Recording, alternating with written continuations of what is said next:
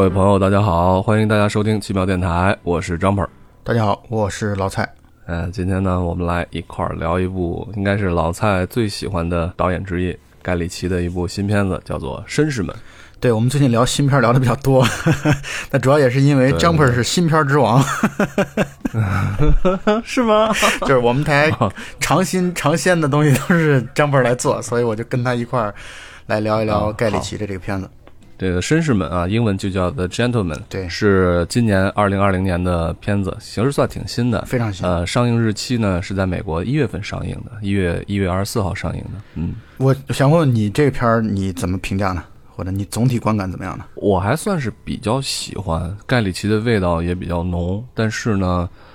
你要说他在盖里奇的作品里面有没有像他早期的那几部片子那么好？我觉得也是存疑的啊，但是还算是一个比较好看的一部片子。目前的豆瓣评分八点三，呃，我觉得算是一个八分的片子吧。嗯啊，对，反正就是很好看啊。当然，从我的角度来说，我在咱们这个节目的最后，我也会讲一讲为什么喜欢盖里奇，就是盖里奇到底哪些地方来吸引我。但我想先分享一个观点，就是盖里奇的影迷啊，算是那种相对来说在导演的这种粉丝当中算是比较死忠的粉丝。对对，忠诚度很高。对，就是无论盖里奇做什么片子啊，包括烂片，包括当年他给麦当娜做的那个片子，就是他，因为他跟麦当娜有一段失败的婚姻嘛，就算是他给麦当娜做那个片子，脑残粉或者说死忠粉都依然会对于盖里奇的下一步永远抱有期待，因为总是会觉得像这样的一个天才导演，反正我是觉得他绝对是个天才导演啊，像这样的一个天才导演，总是期待着他能拿出一些新的惊喜来。尤其他最近几年的这些新片，我其实全看过了，包括去年的那个《阿拉丁》啊，就是童话改编的这样的一个电影。对，还有再往前的，包括他的那个《亚瑟王斗兽争霸》，咱们本台的第二期节目就讲到了这个片子。呃，以及再往前的《秘密特工》，我觉得这最近几年的片子我都把它看了，可能不止一遍啊。但是我我的观点就是，我依然还是会觉得盖里奇是一个反正特别对我的胃口的一个人。嗯，那就稍微再多说一两句啊，就是。我今天还在想盖里奇的片子，他当然像早期应该说是出道即巅峰啊，第一部片子《两杆大烟枪》，然后后面的这个偷拐抢骗，对，这两部片子确实是他的巅峰级的片子。嗯，也有很多人说他高开低走，确实他在中间一段时间的片子确实是一般般。对，但是呢，你可以说他的片子让你在一定程度上有所失望，说或者说你觉得没有之前的片子那么好。但是所有的盖里奇的片子，你会发现。他的片子啊，很高级。换句话说，盖里奇的片子他不土啊，绝对不土。你觉得吗？啊，呃，不土，就是说很多导演的片子，你会觉得好不好另说哈，你会觉得片子一股土气。但是盖里皮奇的片子绝对没有。你是在说贾樟柯吗？所有的片子都不土。我没说。贾樟柯土的也很好。那对对对，那当然了，我们对贾指导是一直存心存尊敬的。对啊，对啊，不能不能这样来比较，所以呢，这一部《绅士们》啊，还是依旧秉持着盖里奇式的高级的黑帮片的玩法。而且其实啊，这个片子啊，就是为什么呃评分其实还算不错的啊，原因是因为。其实影迷会觉得啊，这像是一种盖里奇的回归啊。当然，这本来也是盖里奇的回归，就相当于他从好莱坞又回到了自己最熟悉的英国本土，就拿出英国本土的这种范儿，就是英伦喜剧或者英伦黑帮喜剧的这样的一个犯罪动作片的这些东西。这是他最早期成名的，就就换句话来说，他就仰仗着这个东西来一鸣惊人的。然后他又重新再拾起这样的一个工具啊，然后展现出一个挺棒的故事。我觉得这本身就是一个让影迷很兴奋的事情，或者说他的粉丝很兴奋的一个事情。但是同时呢，他这个片子就更有新意啊！新意在哪儿呢？嗯嗯，新意在于啊，你看他的无论是偷拐抢骗也好，还是两杆大烟枪也好，那个时候盖里奇很年轻啊，二三十岁。非非常生猛啊，然后同时呢，那个片子当中的主角也都是年轻人，他本身就带有一种特别强烈的一种年轻人奋进，最终把老的 boss 们给干掉了这样的一种故事，这就带有一种革命者的一种精神。但你看绅士们，明显他站在了这个片子当中的男主角，就马修麦康纳所扮演的那个 Mickey Pilson 啊的这个角色上，就是。他这个片子，他想讲的是什么呢？就是我们这些老革命们，我们这些老帮菜们还没老呢啊，就是你们想要来抢夺我们的地盘儿，不能够不存在。我觉得这也是盖里奇现在进入到人到中年之后他的一个个人宣言。对的，盖里奇是六八年的人嘛，所以他的第一部片子《两杆大烟枪》是九八年的片子，真的是才三十岁啊！我天，拍出那样的一个片子来，所以我觉得这部片子啊，它的名字起的也很好，《The Gentleman》，对，正好是一帮。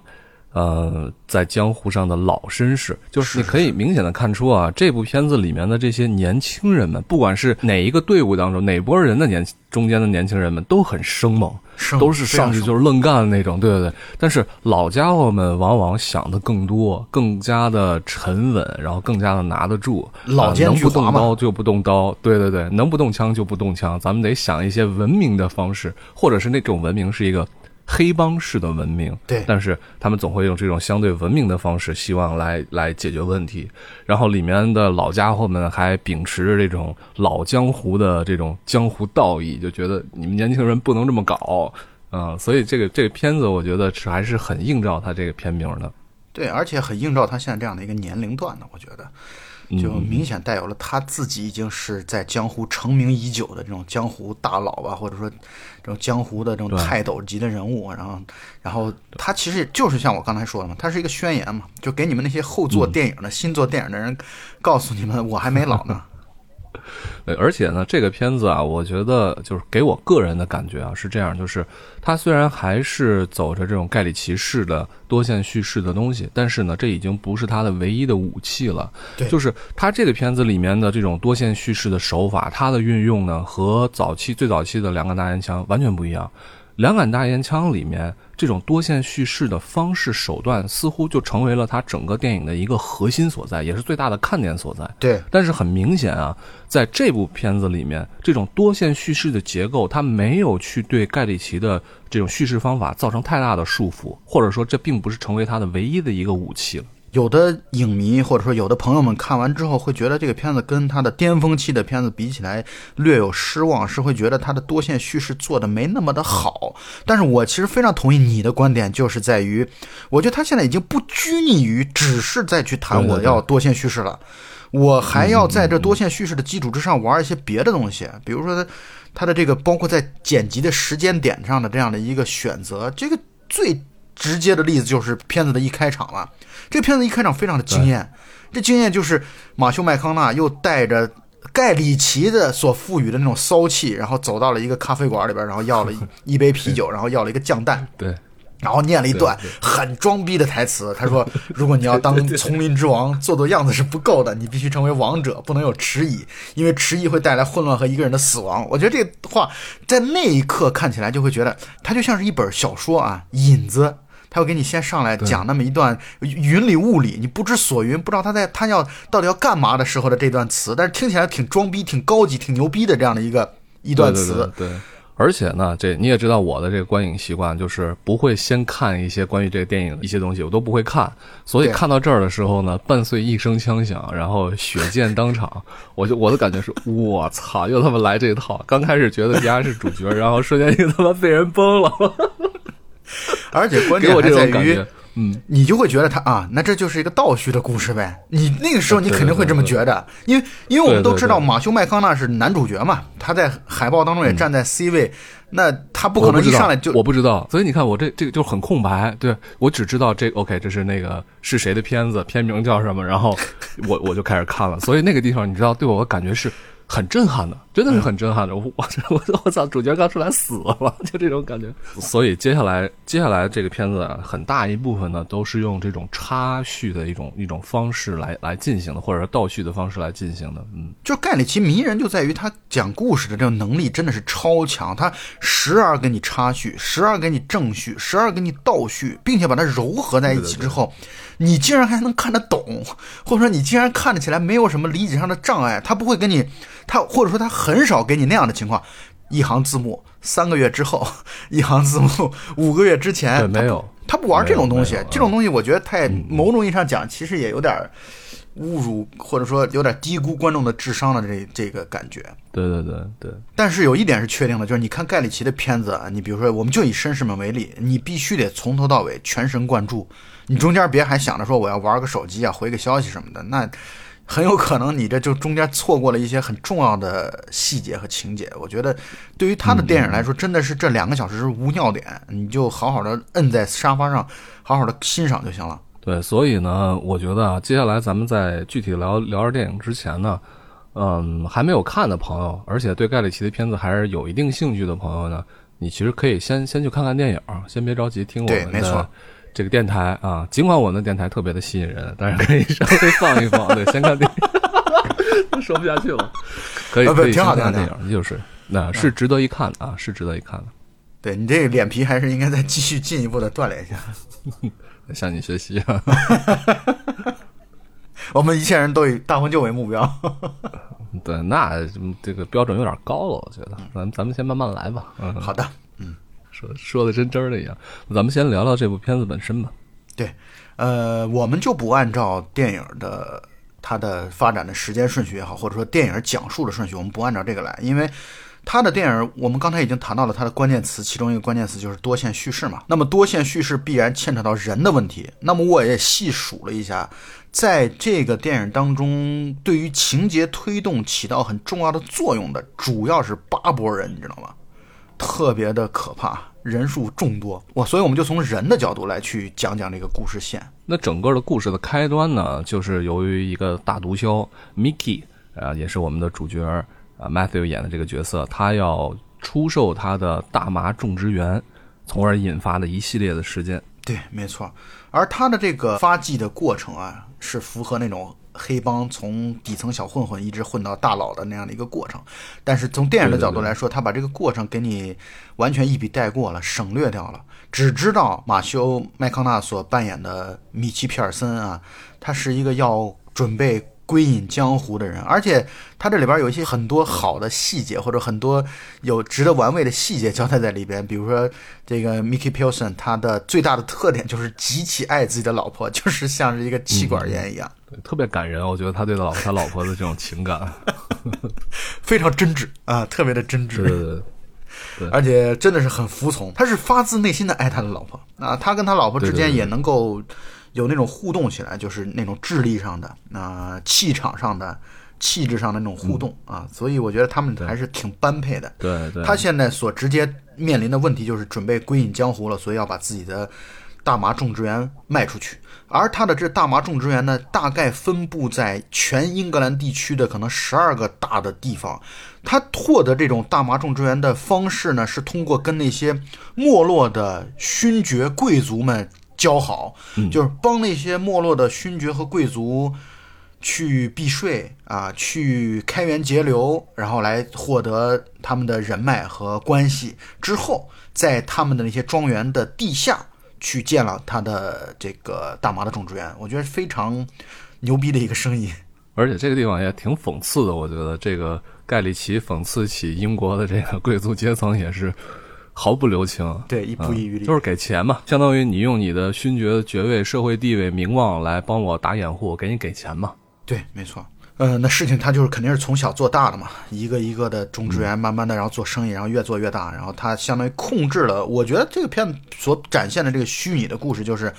他控制了整个英格兰地区的大麻的总体的大部分的这个种植的份额。嗯嗯，而且他种植在勋爵的这个，就各个勋爵们或者各个贵族们的庄园的这个消息，其实非常隐秘的。就是一般来讲，可能只有他身边最得力的助手才知道所有的这些场地的所在。对。然后正像我们刚才说的，因为他要卖这个，有卖就有买，他要卖他的。大麻生意或者大麻产业，那么买主就出现了啊，是一个犹太人。我觉得盖里奇其实应该是一个民族主义者，或者说他是一个特别有民族主义的一个人。那所以呢，他在电影当中不遗余力地调侃某些阶级或者某些阶层或者某些群体。比如说这个片子当中，刚才江波也说到了，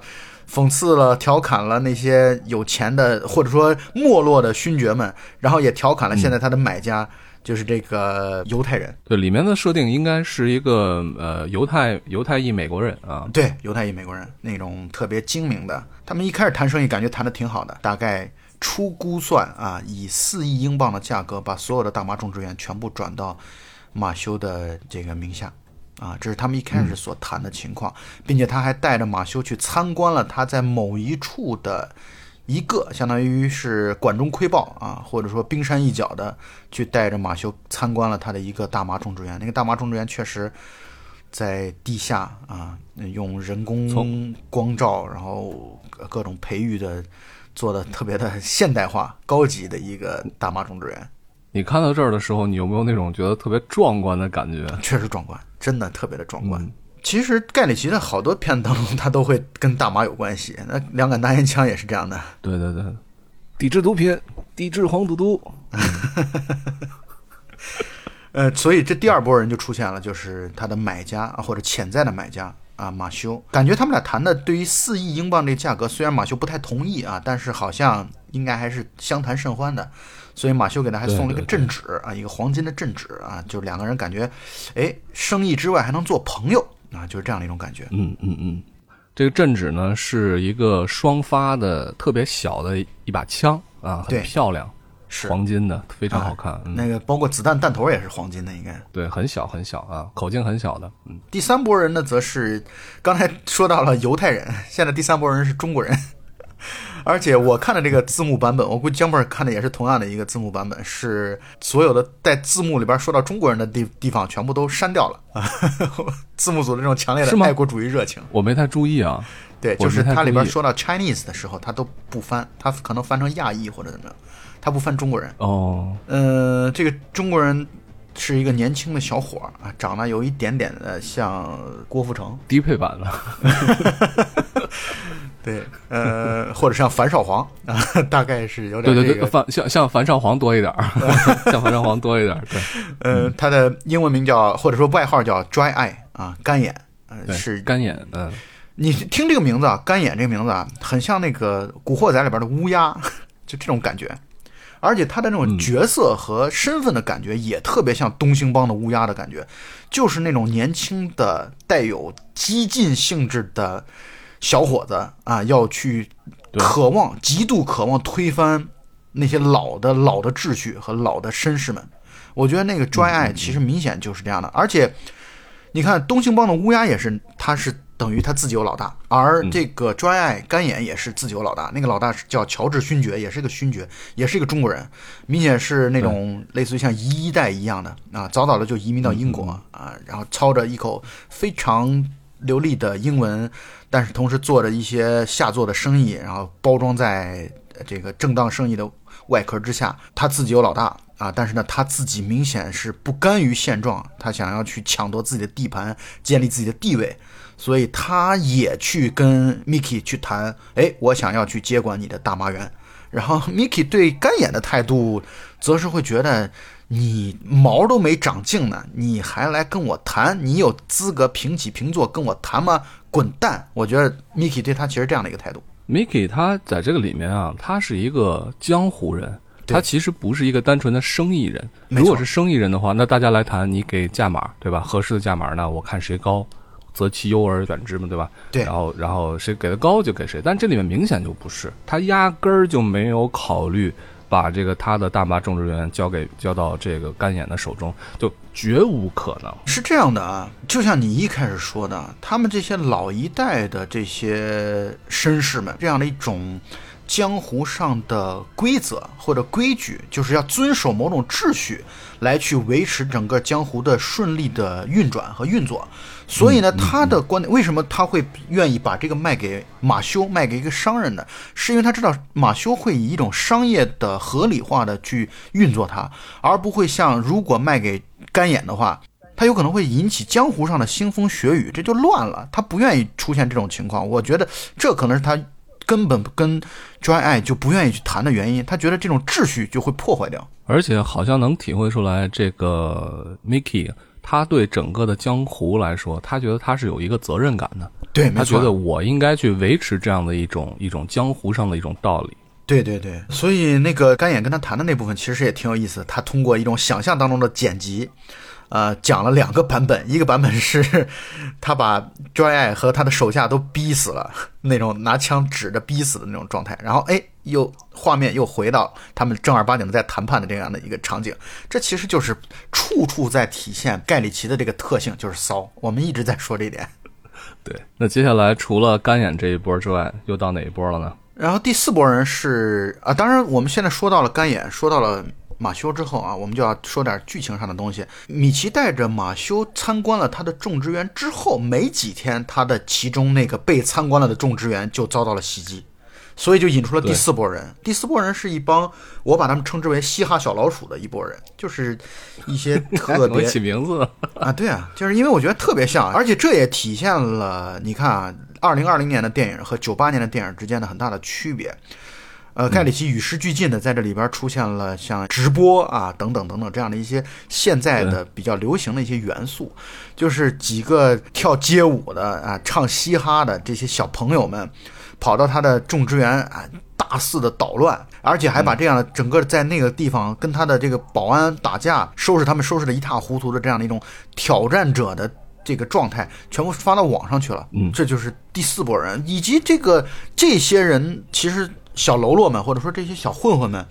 我在我看来，他们就是一种觉得好玩儿啊、有趣。他们也不是说我要端你的底子，我也不是要搞那种大肆的破坏。他们纯粹就是那种游戏人生的那样的一个态度。但是，他们是周围的相当于拳馆的啊，就是开了个拳馆，拳击俱乐部，就是拳击俱乐部的这样的一些学生吧，啊，或者说会员吧。他们有一个教练，克林法瑞尔喜欢这个教练，哇。教练在这个片子当中牛逼翻了，他就像是我们中国古代故事当中那种隐士啊，我的感觉就是，他就像是在某些地方可能犯了事儿，然后呢就跑路了，然后来到一个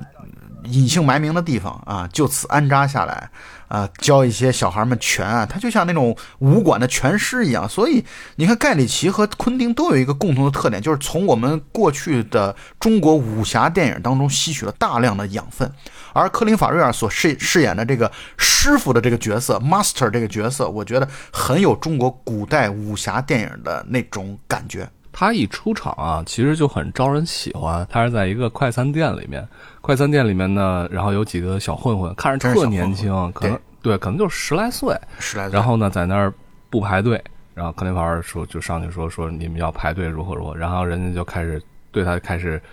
动粗了吧，甚至刀都掏出来了。结果呢，克林法尔三两下就 就摆平了。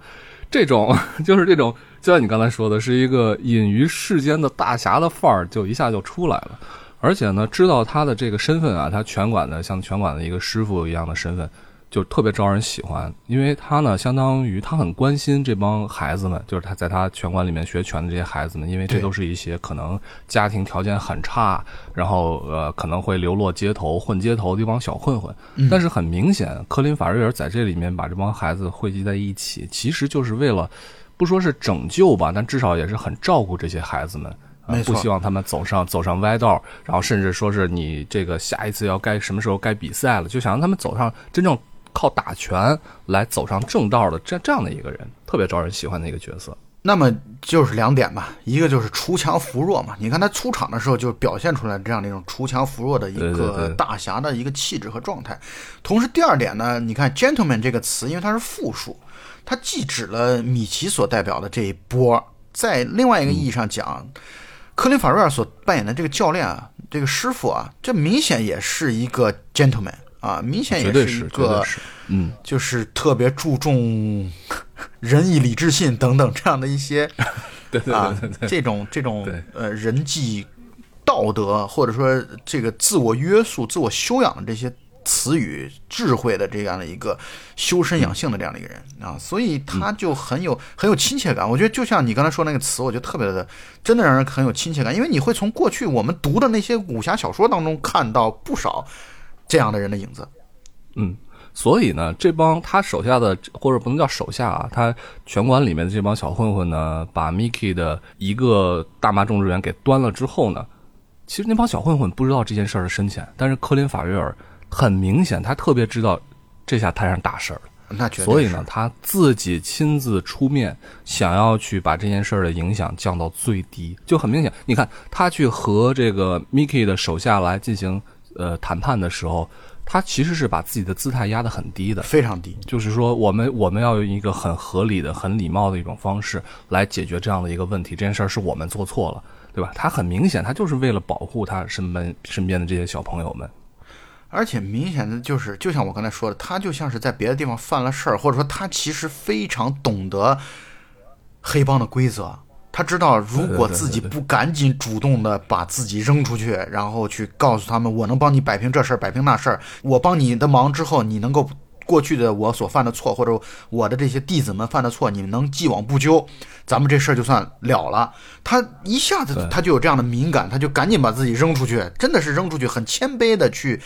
去帮着米奇他们来去办事儿。我觉得就是为了弟子的生命。生存在讨饶，而且我觉得这可能是在这部片子里面啊，导演来塑造的角色里面塑造的最巧妙、最好的一位，就是他所有的这些背景他全都没有谈，是完全是留白，但是你完全可以通过他的能力，然后他的态度，甚至是最后的果决来判断他曾经是一个什么样的人，完全留给你想象的空间，特别特别好。这就是这个地方，就是讲到这个人物的时候，会觉得哎。虽然他其实琢磨不多，他可能如果从戏份的角度来说，他可能连前三位都出都比不上吧。他可能连嗯连戏份的前三位的时间都出场时间都比不上。但是，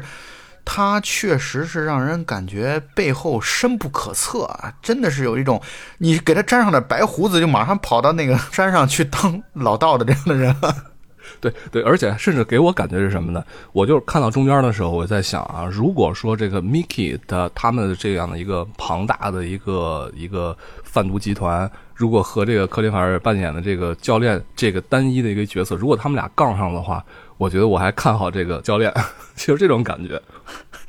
那也可能是因为 Mickey 他们是在明面上啊，而教练虽然看上去是单打独斗、单枪匹马的，但是你不知道他的过去啊。因为这个片子就像你刚才说，留白太足了，对他的这个角色的留白交代的太足了，或者说留的太足了，以至于你不知道这样的人真正发起怒来会是什么样的。你你看到最后，你都会发现。教练这个人就只是轻描淡写的，我稍稍的施展一下自己的一点点功夫，就足以摆平你好多事儿了。但是呢，我就是我没发力，我没发力，你们怎么就然倒了呢？你们竟然就倒了，怎么回事呢？就是我觉得克林法瑞尔这个角色就让人有这样的想象。嗯，而第五波人呢，则是一个报社的主编啊，他嗯叫。Big Dave 啊，大个子戴夫。但是其实我们看到这个演员是一个小个子，他经常在英国的这种电影当中扮演那种特别蠢笨的这种这种角色，而在这个片子当中也不例外。他是那种特别自以为自己是挺上流人物的一个人，以至于他某一次在参加高级酒会的时候，Mickey 完全没屌他，没理他，他就种下了对 Mickey 的这样的一个仇恨的种子。啊，然后睚眦必报，嗯，对，责成自己的眼线啊，这个眼线呢，就是一会儿要说到第六波人，就是休格兰特所扮演的这样的一个私家侦探，让私家侦探去给自己去挖 Mickey 的种植园，或者说 Mickey 犯罪的这方面的黑料，然后要在自己的呃媒体当中把它披露出来。他是存在私心的啊，这个我觉得盖里奇在对这样的人的描述上一点儿都不留情。完全是一种呃，就是火力全开的，就是去嘲讽他，以至于最后他想要去爆 Mickey 的料的时候，但却被 Mickey 的手下稍微动了一点手段，以及借助了刚才我们所说的第四波人的教练的那一波的帮忙啊，或者教练之手的帮忙，成功的把他就被猪给迷奸了。我觉得 这个太。太恐怖了，我觉得那个，因为这样的人是要脸的呀。这个角色一出来就是一个自大的、狂妄的，然后想要把 Mickey 来掀翻在地的这样的一个人。但实际上，你想一想啊，其实他兴许是有这样的狂妄自大的一个资本的。如果不是一个犯罪集团的老大，不是 Mickey，如果是一个正常企业的一个企业家，或者说一个其他的什么人惹了他的话，他真是有能力。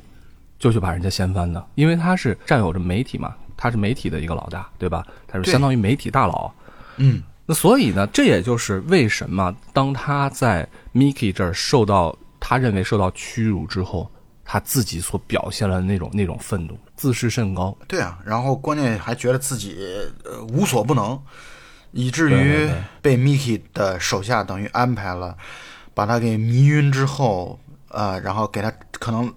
用了使用了强力的春药，然后他可能 fucked a pig。你你都不好意思用中文说了是吧？对啊，他就干了个猪嘛，啊，而且拍了下来。我其实一直以为我看的那个版本，可能会不会他把那个干猪的真的做了一个，就是导演的恶趣味，真的做了一个这种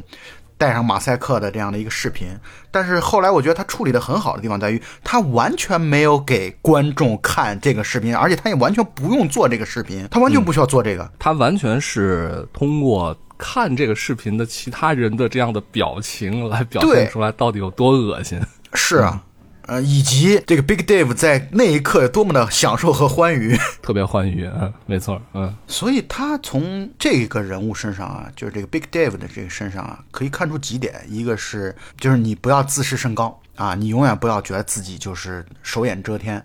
什么都能自己搞定啊。第二个呢，就是我们每个人都有弱点，你就算没有黑历史，别人会给你造出一个黑历史来，就你永远别太嚣张，就是。强中自有强中手啊！我觉得从 Big Dave 身上，我觉得我们就能看到这一点。其实你看啊，要从七宗罪的角度来看的话，Big Dave 他就是那种傲慢的、还有嫉妒啊，傲慢的、嫉妒的，对。对，那么从他的他的手下就是休格兰特，也不能叫手下，应该是一个私家侦探啊，他请过来帮忙的，对，他是个外包关系。所以这就是第六波人，其实就是第六个人啊，他只有一个人。那在这个休格兰特所饰演的角色身上，你就能够体现出来什么叫做贪婪。对，没错。休格兰特，咱们得先正面的为他描述一下的，就是他的业务能力非常的强啊，他的业务能力，特别强，业务能力强是一方面，同时他还有嘴，就是他还特别会 口才特讲。别好。这个片子呢，是以休格兰特的叙述作为这个可以相当于是背景音或者画外音的来去展开故事的，因为他把整个的故事写成了一个剧中剧的一个剧本，然后他以讲这个剧本的方式，然后给观众，这其实也是让我们会觉得盖里奇在叙述结构上的这种巧妙啊，就是他以一种戏中戏的这样的一种方式，同时随时给你跳脱出来，因为这个叙述是可以终止的，叙述可以被打断的，叙述可以调整顺序的。那么，通过休格兰特所饰演的骚气 Fletcher 这样的一个角色，我会觉得休格兰特在这个片子当中的表演真的是非常的出色，我觉得得拿个男配角。其实我看这个片子的时候，我都看了一阵儿了，我都总看这演员眼熟。然后后来定睛一看，我说这不是休格兰特吗？就 开始没看出来你不是定眼儿一看吗？我劝你学好。定眼儿一看，我操！行了，行了，行了，行了，完没完了，谦儿说还拿着大顶呢嘛。呃 能不能录了？哎，好，受不了了。对他这角色演的真的非常的出色，而且他也是穿着整个的剧情在往下走。他是个私家侦探，但是呢，他这真的是像刚才江鹏说的，他是一个贪婪的私家侦探，他恨不得把一件事儿掰扯到多个方面，在多个角色那儿拿到钱。他先是通过自己的努力挖到了很多 Mickey Pilson 的黑料，包括照片儿啊，包括可能也有些视频等等等等。总之呢，他掌握了一大堆的这个资料。他先去把这个在 Big Dave 的那个报社那边想要去换到十五万英镑的资料费。同时呢，这个电影的一开场呢，他又来找到了 Mickey Pilson 的手下，就是雷蒙德，然后想要把这些材料卖给他两千万英镑啊。然后雷蒙德听到之后说：“你这涨价涨得也够凶的啊，十五万英镑直接跳到两千万英镑。”这个休格兰特这个角色就 Fletcher 说。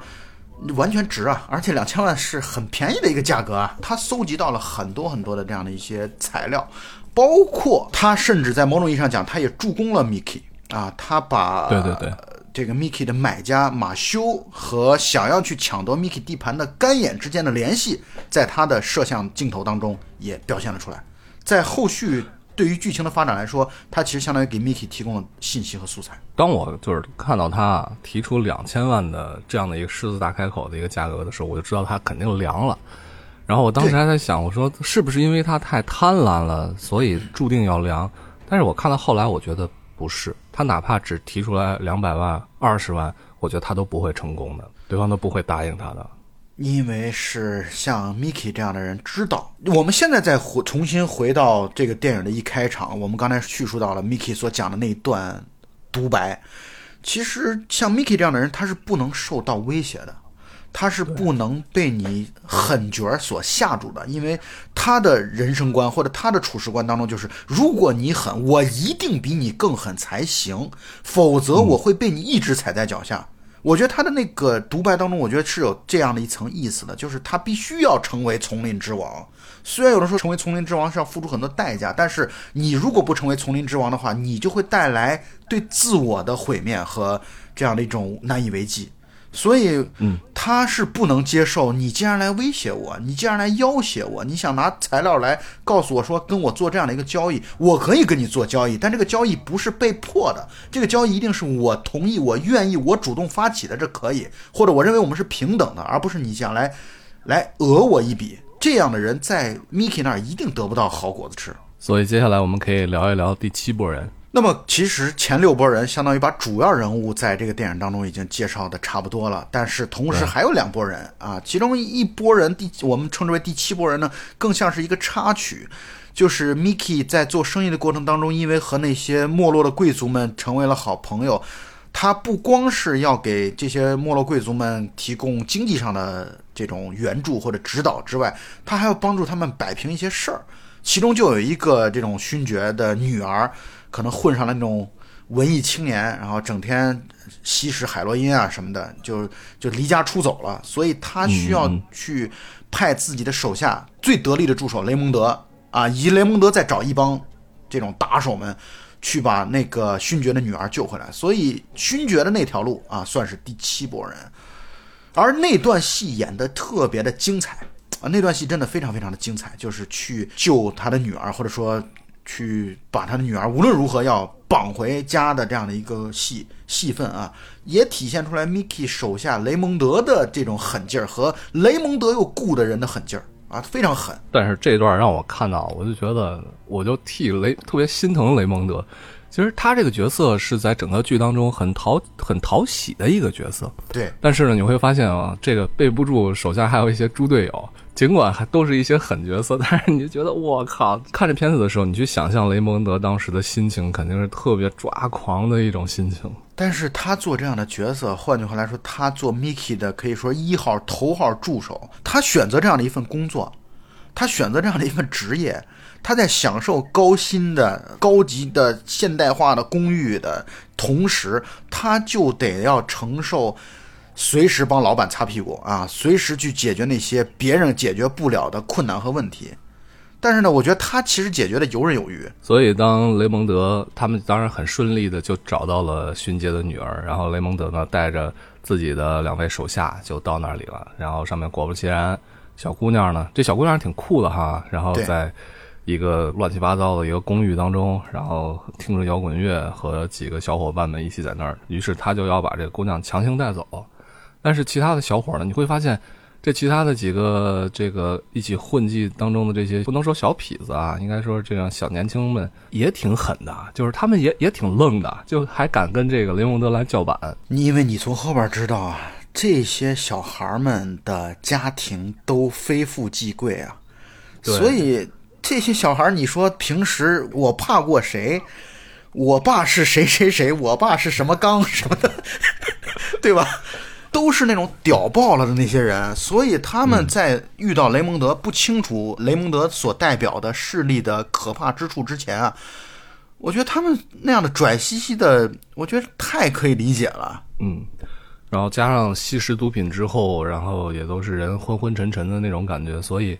在打斗的过程当中，其中的一个男孩呢就从房间的阳台掉了下去，直接摔死。那个男孩叫阿斯兰。而这个阿斯兰呢，随即就引出来了第八波人，因为阿斯兰其实是个俄国人，啊，他是个俄罗斯人，他爸爸是俄国的政治寡头，所以呢 是非常有背景的人。这也就是为什么他们敢跟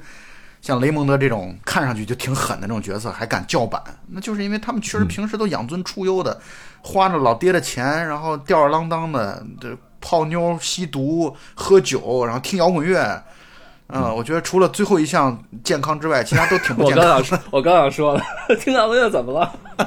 就是换句话说，他要没什么背景，他也不可能和勋爵的女儿交上朋友。嗯没错啊，所以第八波人啊，你想这个俄罗斯政治寡头，第八波人其实你要是真要按照实力来论的话，可能才是整个剧里面出现过的最有实力的人。对啊，就好像我们知道的嗯阿布拉莫维奇啊、这样的角色，你都不知道他的背后有多么强的这种，包括跟克格勃啊等等这些的背景，以及这种军火的军火商的这种背景，你都不清楚。所以，嗯，其实，在某种意义上讲，Mickey 就是米奇对他们来说，可能这个从当量上可能不够看。对，所以呢，这个阿斯兰死了，就相当于寡头的儿子死了，这事儿肯定不能善终。现在人都交代齐了，对，那么这些人就要一起演出一台好戏了。这里边的好戏包括那个 Dry Eye 干眼啊，他把自己的老大弄死了，因为他要上位。这其实是一个非常通俗的这种桥段啊，就是小年轻要上位，就要先把自己的群族的这种头狼先要干掉，干掉之后自己才能成为头狼，那就有点像那个《狮子王》里边的那个辛巴的叔叔。，Scar 刀疤，嗯。对对对对，对，所以你说的这个，我还觉得确实跟那个东兴的乌鸦有点像啊。对啊就是他对外面狠，对内更狠。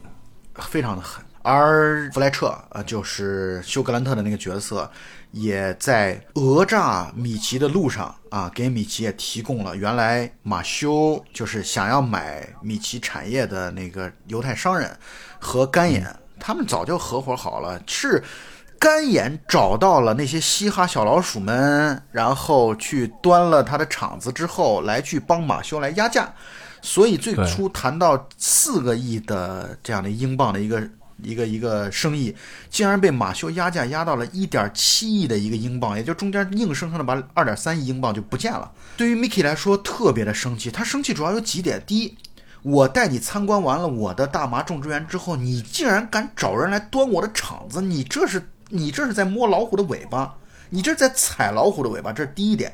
第二就是你竟然敢跟我所鄙视的干眼，尤其这种干眼是属于下能杀孩子，上能屠师傅的那样的一种完全没有道德、完全没有这种规则感的这样的一种人。就 Mickey 其实对干眼这样的人是角色是非常的不耻的，他会觉得我跟你说话都是脏了我自己的眼睛和嘴巴。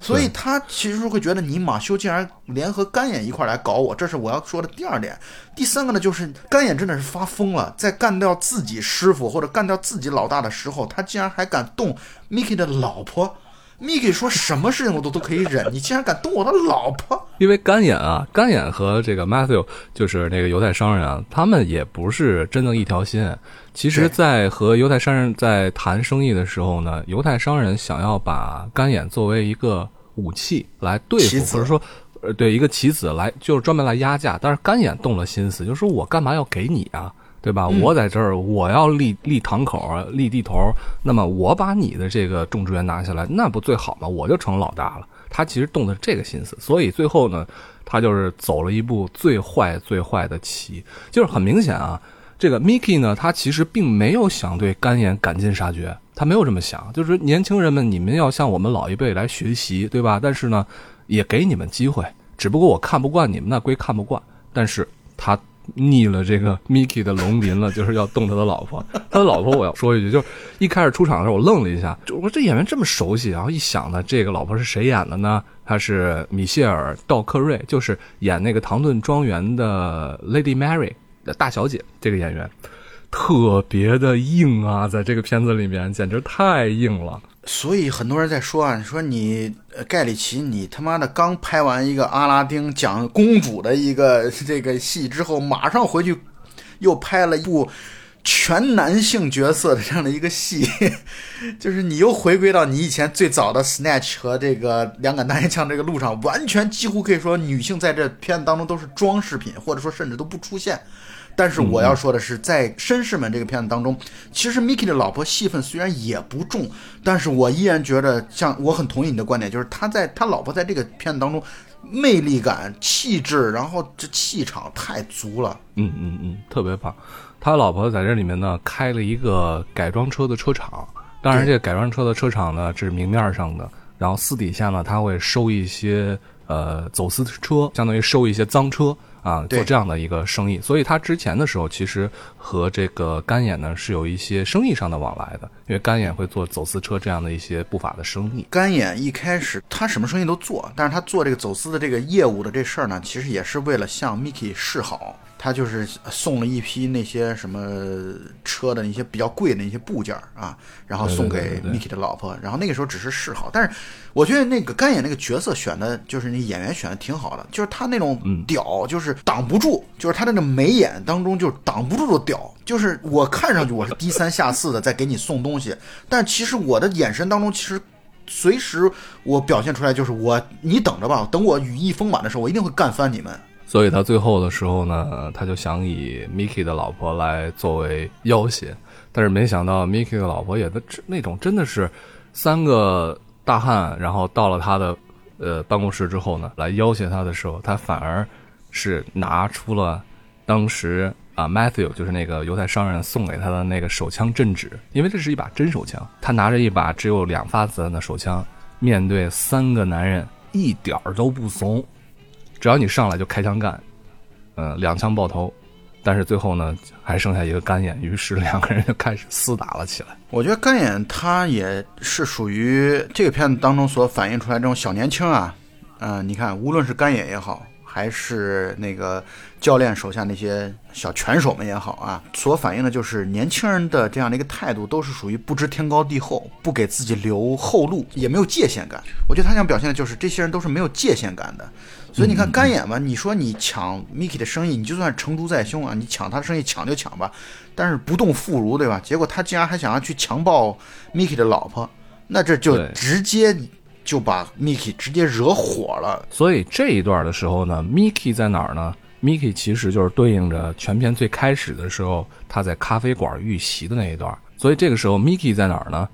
Miki 啊，这段时间就是对应着全片刚开始他在咖啡馆遇袭的那一段。其实看到这儿的时候，呃，观众们才能够真正的明确了，Miki 这时候还没有死，因为雷蒙德过来把这个要袭击啊 Miki 的人给干翻了。当时片子刚开始的时候，溅了一桌子的血，就是那个俄国杀手的血。没错，是这样的。所以 Mickey 知道坏事儿了啊，他就赶紧又接到了他老婆的电话啊，他就赶紧往他老婆的车场赶啊。可是赶到他车场的时候，哎，那个干眼正准备欲行不轨，想要去强暴他老婆，那 Mickey 绝对不能忍。关键他老婆特有意思，在于裤子被脱了，然后对着她老公说 “Hi, sweetie”，还跟她老公打了个招呼。对，一点都不怂，这个地方对，绝对特别牛逼。啊然后 Mickey 直接开枪，两枪爆了干眼的头，快速的翻转啊，杀戮。我觉得这就是这段非常高能的这个剧情桥段。然后之后的剧情呢，还是发生在弗莱彻，就是那个私家侦探以及 Mickey 的手下雷蒙德他们的谈判的桥段。对，因为他等于给了呃雷蒙德啊，就是弗莱彻给了雷蒙德七十二个小时，说你考虑你要不要付这个两千万英镑。那么对于这样的人来说，你给他七十二个小时，他足够摸清你的所有的底子，而且弗莱彻也懂，说你不能杀我，你如果杀我的话，我买了保险，而且我买了不止一份儿保险啊，我的这个保险呢，投保在好几个公司当中，这个保险会触发那个你的照片。就是说，这个 Mickey 的照片会被发出去，会被四处散发的这样的一个风险，所以你不能干我。他也知道要自保嘛，但是呢，这七十二个小时时间足够 Mickey 的手下去调查清楚他的保险到底投保在哪里，然后并且把他的保险合同给他终止掉了，让他无法在死亡的情况下去触发这样的一个四处散发 Mickey 资料的这样的一种风险。啊、与此同时呢，其实这个 Mickey 也是在追查出来了马修和干眼之间的这样一个关系，以至于他干掉干眼之后，马修再来找他砍价的时候，他直接扔给对方弗莱彻所拍到的马修与干眼在球场当中见面的这样的一个画面，而且通过读唇语的方式，直接就告诉他你们在说些什么。但是这个时候呢，Mickey 并没有终止他们的交易，只不过呢是把价码提得非常的高，其实就是这个商人自己的买命钱。不，他的这个交易的标的变了，他原本不是他要卖他自己的大麻生意吗？他现在的观点就是大麻生意我不卖了，你现在需要付一笔钱来保证你自己的保护好你自己的安全，生命安全。你的这个生命安全就是他认为刚才马修说了，你的这个东西已经降价了两亿三英镑了，那么二点三亿英镑的这个钱就是马修应该用于买自己的命的钱。同时呢，因为干眼动了 Mickey 的老婆，所以 Mickey 要求马修这事儿你等总得补偿啊。你的补偿方式就是你给你一个小时时间，你来割掉自己身上一磅的肉，一分都不能多，一分都不能少。如果你做不到的话，我手下的这个。用刀的水平是很高的，所以这马修那段时间的表情，那就是呆若木鸡四个字。我觉得真的是遇到狠角了，太恐怖了。我我在想，马修真的是毫无办法。而且这个地方你就很明显，就根本就不是钱的事儿。那 Mickey 在 Mickey 这就不是钱的事儿，不是钱的事儿。所以对于 Mickey 来说，你掉一磅的肉，比和你赔我二亿三的钱，孰轻孰重，差不多吧。我觉得，啊，他要的就是这种报复的快感。对对对，但是最后还有一个问题没有解决，那就是俄国黑帮的问题。是，刚才出现了俄国杀手吗？对啊，俄国杀手是被谁解决的呢？就是我们刚才说的，特别喜欢的克林法瑞尔扮演的这位 Master 出现了。这个问题是这样的，俄国杀手呢，兵分两路，你知道吗？他其中一条路是跑到雷蒙德的那个家里边去。啊，想要去干掉雷蒙德，而俄国杀手是怎么知道就是 Mickey 的手下把阿斯兰给干掉的呢？是因为休格兰特在里边做到了这个大喇叭的这种角色和作用，所以这个私家侦探真的是挺厉害的，我觉得他真的是挺厉害的啊，长袖善舞，他把所有的信息给这个说，给那个说，都来获得自。你会相信他给俄罗斯黑帮提供 Mickey 的这个消息，他一定是有好处费的。当然了。像这样的一个老狐狸，可能每一个小时他如果不挣钱，或者如果没挣到很多钱，那他就是亏了。对，所以我刚没说完呢，就是俄罗斯黑帮分成了两路，一条路呢跑到雷蒙德家来去把雷蒙德要干掉，因为毕竟是雷蒙德逼迫的阿斯兰从楼上摔了下去。嗯，所以他们一波来要把雷蒙德干掉，而雷蒙德这边呢，跟科林法瑞尔这个师傅刚刚谈完，哎。师傅一出门，看到有两个人鬼鬼祟祟的进了雷蒙德家，然后师傅轻描淡写的就把那两个人给干掉了。而俄罗斯黑帮的另外一条路呢，则是冲到了 Mickey 的那个冷冻车那边啊，要去杀掉 Mickey。而这个时候误打误撞的教练的那些小混混们啊，他们是不知天高地厚，他们会觉得我教练这么牛逼的人，整天给你。这样的一个叫 Mickey 的这个人打工，而且还得低三下四的，我们直接把那个叫 Mickey 的干掉不就完了吗？所以他们 其实本来是要去拿枪杀 Mickey 的，可是 Mickey 的车上驾驶座和副驾驶座都被俄罗斯黑帮给坐满了，小混混们直接出现一顿的机枪扫射之后，反而帮了 Mickey。我觉得这故事就是这样的一个乱战，但是非常精彩好看。我觉得最后这一段啊，就是刚才你说的这个情节啊，这就特别特别的盖里奇。他从他的第一部片子里面就是这样，一拨人想杀另外一拨人，结果杀错了，结果帮那拨人又解决了问题，就是特别的盖里奇。嗯，这就是盖里奇标志性的东西。所以这一会儿我们会专门谈到这一点。但是这故事呢来说的话就是这样。但是呢，刚才我们已经说到留白这个词，我觉得这个电影到最后的留白依然很足。你想想，两波俄罗斯杀手就这么被干掉了。但是呢，俄罗斯的政治寡头能就这么善罢甘休吗？没错，他会让 Mickey 好过吗？真的不一定。只不过这电影就结束在这里，仅此而已。但是呢，说不定事后还会有更大程度的腥风血雨。没错，还有一个留白呢，就是关于啊 Fletcher，然后他最后的时候居然。敲诈不成，然后呢，他把他的写的这个剧本呢，真的就卖给一个电影公司了。我觉得这段太逗了，而且这个电影公司特有意思，在于他那个墙上挂着《秘密特工》的海报，盖里奇在向在向自己致敬，这个骚浪贱。只不过呢，当他呃从这个电影公司出来之后啊，上了一辆出租车，啊，他说去哪哪哪，出租车司机一回头就是雷蒙德。对，所以之后的这个 Fletcher 的下场呢，大家也可以去想象。嗯，哎呀，这八波人就这么的撕咬在一起，但是最终呢，老家伙们维持了自己的秩序。我觉得，其实真正能在电影当中啊被称为 gentleman 的，我觉得就两拨人，一波是克林法院所代表的师傅。还有一波就是 Mickey 所代表的这个贩毒集团的这这一波，而最终显然在电影的时间序列当中，Gentlemen 全都存活了下来。啊，gentleman 全都保留了自己的颜面、尊严啊，然后呃，他的在群体或者说在这个黑帮当中的秩序啊，在整个江湖当中的秩序和地位保存完好。至少在电影的结束的时候，所以我觉得，对，就像我们一开始所说的，这个片子就是一种盖里奇作为一个中年人的宣言，就是我还没老呢。这就很像张艺谋的《满城尽带黄金甲》里边周润发的那个角色所说的，啊，对。朕不给你，你不能抢。我觉得他其实表现出来了盖里奇的内心的心声啊。所以呢，咱们说完这个片子啊，再回过头来再说说盖里奇。其实这个导演真的是挺神奇的一个导演。哎呀，我我小结了一下啊，我想跟你聊聊，就我小结了一下为什么会爱盖里奇啊。我小结了几点。第一个呢，就是我相信有有很多你是同意我的。第一个就是。他永远表现，或者说我们最喜欢的盖里奇的故事啊，永远是一种螳螂捕蝉，黄雀在后的这样的一种惊喜感，就是你始终不知道你现在做这件事情背后有谁盯着你，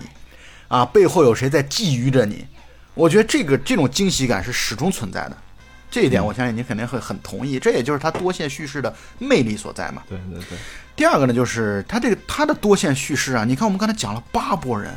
但是竟然能做到多而不乱。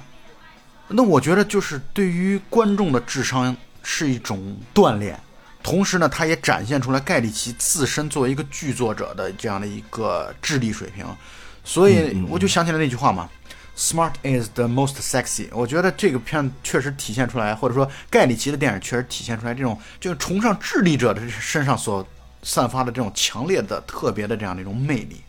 嗯，第三个就是强中自有强中手啊，就是做人留一线，他日好相见。我觉得他的电影当中给我们讲的道理，永远是我们要对他人要心存敬畏，我们不要老觉得，哎，你可能惹了一个这个没关系的。你就像那个阿斯兰，其实你说那个小伙，看上去像甜茶一样，那种人畜无害的、特别忧郁的、脸色苍白的一个小男孩，结果没想到他的背后，他的爸爸是俄罗斯的政治寡头。我觉得。他的电影确实给给我们感觉这种人外有人山外有山的这种这种感觉啊，我觉得很符合我们所从小受到的这种教育，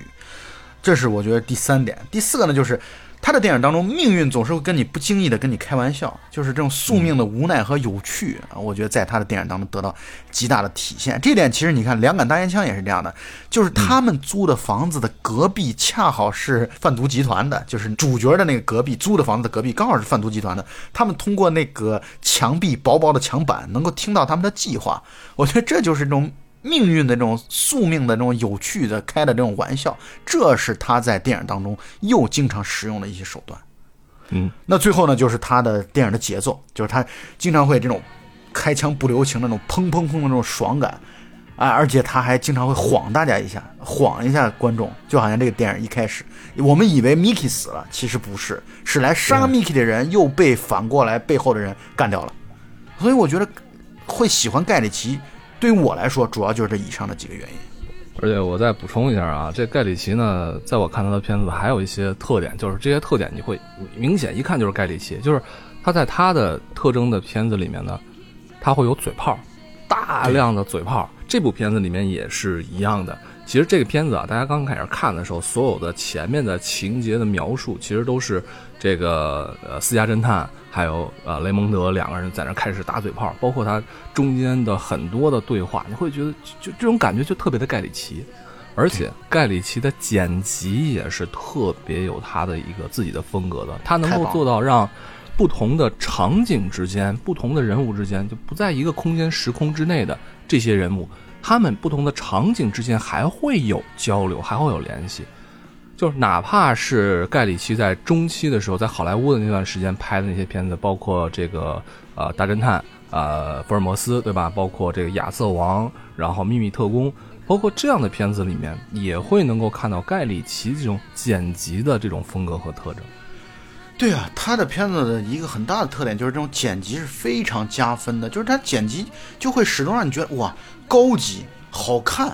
对对对对对，你我想这可能就是你一开始说的那个这个导演他始终不会有任何土气存在，因为他永远玩的很花，这种花呢又很受用，就让你很受用，至少让我很受用。就是你看，哪怕是像《亚瑟王：斗兽争霸》这个片子，这片子其实。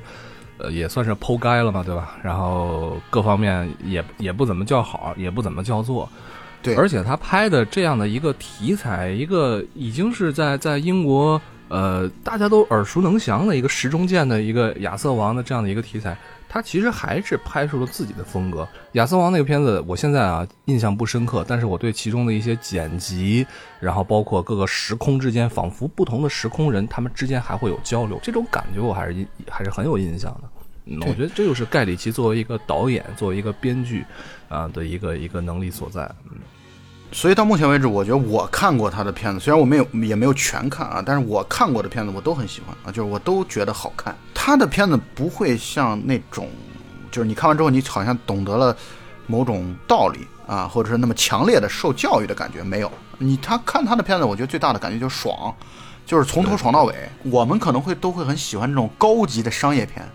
所以以至于咱们电台其实做的最多的两个导演的的节目，一个是诺兰，还有一个就是盖里奇。我觉得他们的片子确实给人这样的一种高级商业片的这种感觉，但是我觉得好看，而且让人很激动。我觉得看了这个片子之后，真的是一种颅内高潮。我觉得你说到这个，你喜欢那个 Uncle 吗？秘密特工，非常喜欢，我非常喜欢秘密特工。我觉得《秘密特工》这部片子也是一部被低估了的片子，我是这么认为的啊。我因为我看《秘密特工》的时候，我觉得那部电影真的非常非常好看啊。就是我我很甚至他从配乐上到剪辑上，到尤其他讲到后来的那个法西斯的那个科学家的那段桥段的时候，他通过那种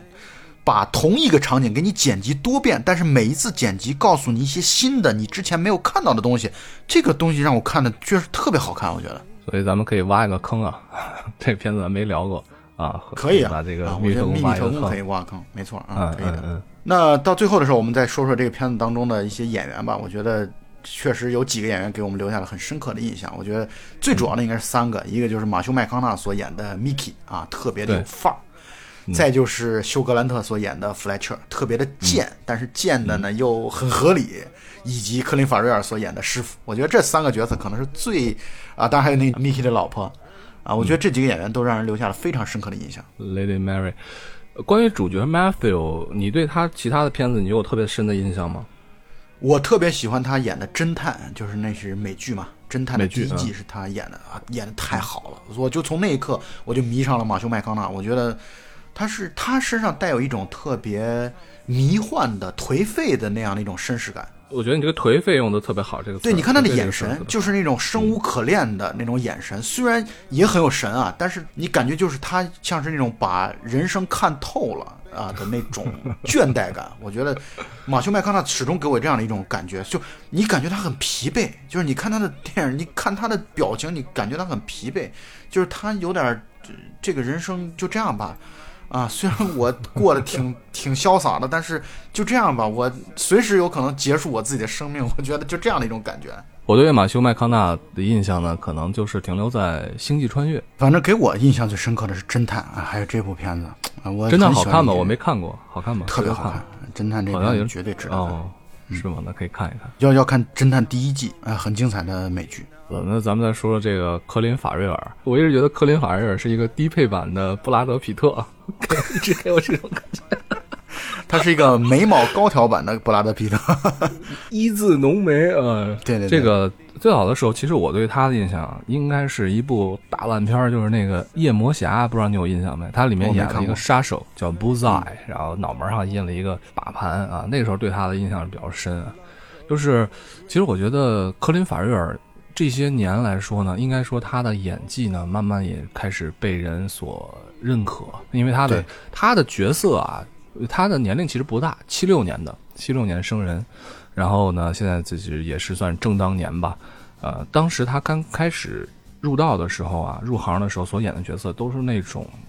硬派小生，然后包括有很多的打戏，他在里面就相当于一个一个动作的明星来出道了。啊，但是慢慢的，我觉得他也是沉淀下来了。在这部片子当中，他所扮演的这个拳馆的师傅呢，真的是把这种隐士的感觉，我觉得表达的非常到位。嗯，对。其实刚才跟你聊完之后，我就觉得，就是你刚才聊了之后，我就觉得你说那话特别准确，就是嗯，对于这个角色的留白做的是最好的，就是对对，你始终会去想他，他到底为什么这么的。看上去怂啊，但是我们这种怂一定是打引号的啊，但他看上去是挺怂的，就是，呃，又一有点事儿马上去解决他，一点一有点事儿马上去摆平他，但是这明显是经过大风大浪的人啊，这个人是肯定是有过过去的，那就不禁给观众有更多的想象的空间。而且单从这个片子里面，他的表现呢，也让这个雷蒙德也是大吃一惊。是啊，呃，Mickey 的手下雷蒙德，他其实也是见过大风大浪的人，但是他没想到，哎，教练这么强，短时高效、迅速的来去解决很多他们解决不了的问题。对对对，那么，休格兰特这个角色呢，当然就更是给大家留下了很深刻的印象。嗯，贱。嗯，其实我不喜欢休格兰特这个演员，但是呢，呃这个片子他确实演的吗，我不喜欢他，我非常不喜欢他，我可能就是限于个人的这种观影体验吧。比如说，我不喜欢《真爱至上》啊，我不喜欢他演的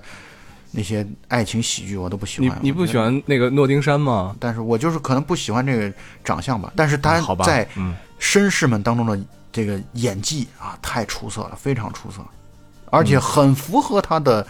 这个个人特点。我觉得就是在这个片子当中。其实休格兰特，因为我《诺丁山情缘》看的看过好几遍，所以呢，他总给我的这种感觉呢，会是一个典型的一个英国绅士的感觉，腼腆的，然后具有这种人文气息的啊，然后受过良好教育的这样的感觉。结果没想到你浓眉大眼儿的 你也休格兰特，你也叛变了叛变革命了。其实其实很有意思的是啊，呃，作为一个普通的影迷来说呢，其实很多时候啊，对一个演员的好恶啊，会受到他所饰演过的角色的影响。那是肯定的，那是一定的。嗯，呃，或者有的时候其实也是个机缘，就是你第一次看到他，你第一次给你留下深刻印象的是什么电影？你当时喜不喜欢他那个角色？就很多时候，很多程度上就奠定了你未来在看他的眼光和。所以这观众是非理性的嘛？我这一点我喜欢他或者不喜欢他，这是仅是我个人的体验和感受。但是这种你要说道理，没有什么道理。呃，其实老蔡哪怕老蔡说不喜欢格兰特这个演员啊，也并不代表他对他不喜欢他的演技，我觉得这是两回事儿啊。那当然了，当然了，就是，而且尤其我的感觉是，虽然虽然我不喜欢他，但是我其实还看了他不少的这个电影，所以呢，我是觉得他在这个片子当中其实挺给人惊喜的，在表演上对真的很棒做的非常出色。嗯说到这儿啊，其实我还得感慨一下，嗯，盖里奇他对选角绝对是有一手的，那绝对对吧？咱就不说这个两杆大烟枪当中捧红了咱的这个郭达斯坦森，对包括他后面的，包括 Uncle 里面的选角，包括他其他的几部片子里面啊，对吧？偷抢拐骗，各种这些这些里面的选角，我觉得都特别好，都特别到位。对对对。你比如说《偷拐抢骗》里边那个老大啊，就是那个戴眼镜的那个，呃，眼睛有点外凸的那个老人呃、那个演员我不记得他叫什么名字，但是那个角色是给我留下了很恐怖的印象，就是他动不动拿人割了肉去喂猪的那个角色。那个就是我到现在可能很多剧情都不记得了，但是那个角色却给我留下了非常站立的这种感觉。这就好像《老无所依》里边的那个独行杀手，虽然你都不知道他叫什么名字啊，当然我们知道演员啊，贾维尔巴登这个演员，西班牙的演员嘛，但是呢，你就对那个独行杀手的他在片子里边叫什么，你根本不知道，可是你却不可避免的会，哎呀，经常会回想起那样的一个角色，那就是塑造活了，把角色塑造活了，太精彩了。偷抢拐骗和老无所依咱们都没录过是吧？嗯，对，没有刚才还挖了个什么坑来着？秘密特工那行，这些坑都都可以先挖着啊。啊，先挖着吧，挖着吧不用，对，也不用负什么责任，是吧？可以。所以呢，这部片子如果大家没有看过啊，我觉得还是值得一看的。而且呢，我是强烈推荐，我觉得是完全值得强烈推荐，很很爽，而且哪怕都已经听过咱们这期节目了，我觉得还是可以看。哎，不太影响，不太影响。对嗯这种盖里奇的这种骚式的表达，其实我们聊这个节目很难讲的面面俱到。我觉得大家还是应该自己去感受一下。是有的节目我们可能会能够哎表现出电影的一分两分啊，但是盖里奇的片子，我觉得我们讲的跟他就是等于另外一个东西了，就是我们只是对对于我们的理解和讨论而已。但是从电影的角度来说，它的讲故事的方式，这才是大家应该值得去反复玩味的东西。对我们只是图一个自己开心。是是是，真是这样。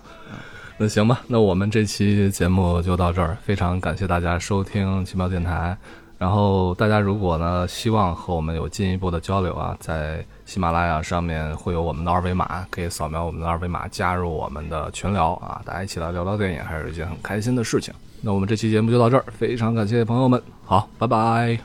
拜拜。